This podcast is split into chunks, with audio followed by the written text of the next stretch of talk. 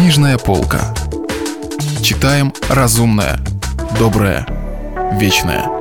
Радио «Комсомольская правда». Александр Дюма. «Три мушкетера». Читает Стас Бабицкий. Продолжение. Д'Артаньян ни секунды не колебался. «Господа», — сказал он, обращаясь к Атосу и его друзьям, — «вы сказали, что вас трое, а мне кажется, что нас четверо». «Но вы не мушкетер», — возразил Портос.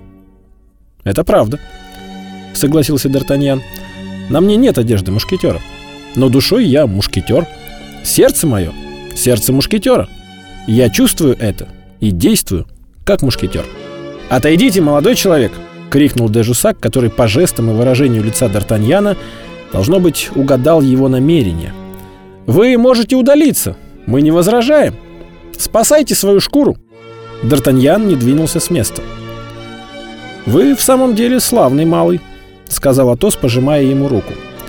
Но всех троих тревожила молодость и неопытность Д'Артаньяна. «Нас будет трое, из которых один раненый и в придачу юноша», почти ребенок. А скажут, что нас было четверо. «Да, но отступить!» — воскликнул Портос. «Это невозможно», — сказал Атос. Д'Артаньян понял причину их нерешительности. «Милостивый государь», — сказал он, — «испытайте меня, и клянусь вам честью, что я не уйду с этого места, если мы будем побеждены». «Как ваше имя, храбрый юноша?» — спросил Атос. «Д'Артаньян, сударь». Итак, Атос, Портос, Арамис, Д'Артаньян. «Вперед!» — крикнул Атос. «Ну так как же, государь мой?» — осведомился Дежусак. «Соблаговолите вы решиться, наконец? Мы будем иметь честь атаковать вас», — произнес Арамис, одной рукой приподняв шляпу, другой обнажая шпагу. «Вот как? Вы сопротивляетесь?» — воскликнул Дежусак. Тысяча чертей! Вас это удивляет?»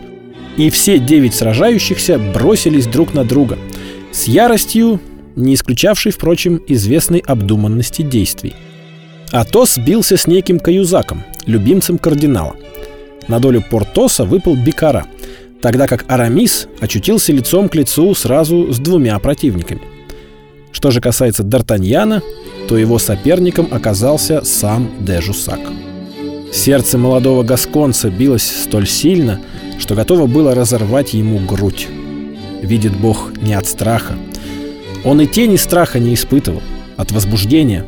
Он дрался, как разъяренный тигр, носясь вокруг своего противника, двадцать раз меняя тактику и местоположение. Дежусак был по тогдашнему выражению мастер клинка, притом многоопытный. Тем не менее, он с величайшим трудом оборонялся против гибкого и ловкого противника, который, ежеминутно пренебрегая общепринятыми правилами, нападал одновременно со всех сторон. Разъяренный тем, что ему не удается справиться с противником, которого он счел юнцом, Жусак разгорячился и начал делать ошибку за ошибкой. Решив покончить с соперником, он сделал резкий выпад. Но Д'Артаньян ловко отпарировал. И тут же гасконец, словно змея, скользнул из-под руки противника и насквозь пронзил Жусака своей шпагой. Тот рухнул, как подкошенный. Освободившись от своего соперника, Д'Артаньян быстрым и тревожным взглядом окинул поле битвы. Арамис успел уже покончить с одним из противников, но второй сильно теснил его. Все же положение Арамиса было благоприятно, и он мог еще защищаться – Бикара и Портос ловко орудовали шпагами. Портос был уже ранен в предплечье, Бикара в бедро. Ни та, ни другая рана не угрожали жизни, и оба еще с большим ожесточением продолжали изощряться в искусстве фехтования. Атос, вторично раненый каюзаком, с каждым мгновением все больше бледнел, но не отступал ни на шаг. Он только переложил шпагу в другую руку и теперь дрался левой. Д'Артаньян, согласно законам дуэли, принятым в те времена, имел право поддержать одного из сражавшихся. Остановившись в нерешительности и не зная, кому больше нужна его помощь, он вдруг уловил взгляд Атоса. Этот взгляд был мучительно красноречив. Атос скорее умер бы, чем позвал на помощь. Но взглядом он просил о поддержке. Д'Артаньян все понял и, рванувшись вперед, обрушился на Каюзака. «Ко мне, господин гвардеец! Я убью вас!» Каюзак обернулся. Помощь подоспела вовремя. Атос, которого поддерживало только его неслыханное мужество, опустился на одно колено. «Проклятие!» — сказал он. «Не убивайте его, молодой человек. Я должен свести с ним счеты. Обезоружьте его. Вот так! Отлично! Отлично!» Это восклицание вырвалось у Атоса, когда он увидел, как шпага Каюзака отлетела на 20 шагов. Д'Артаньян и Каюзак бросились за ней, один чтобы вернуть себе, другой чтобы завладеть ею. Гасконец, более проворный, добежал первым и наступил ногой на лезвие.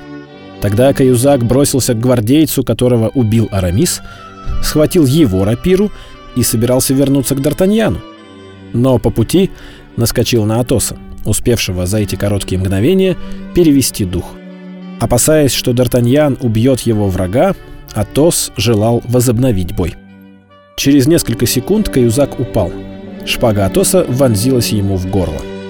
Арамис и Портос заставили своих противников сдаться, и, унося с собой четыре шпаги из пяти, опьяненные радостью, они двинулись к дому господина де Тревиля.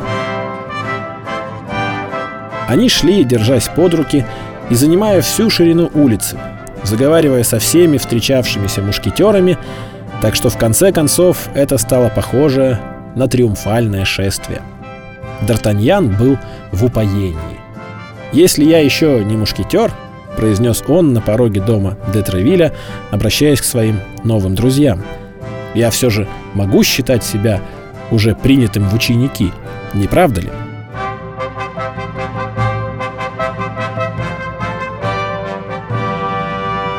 Продолжение романа слушайте завтра. Если вы пропустили главу любимого произведения или хотите послушать книгу целиком, добро пожаловать к нам на сайт kp.ru слэш радио раздел «Книжная полка». Книжная полка. Читаем разумное, доброе, вечное.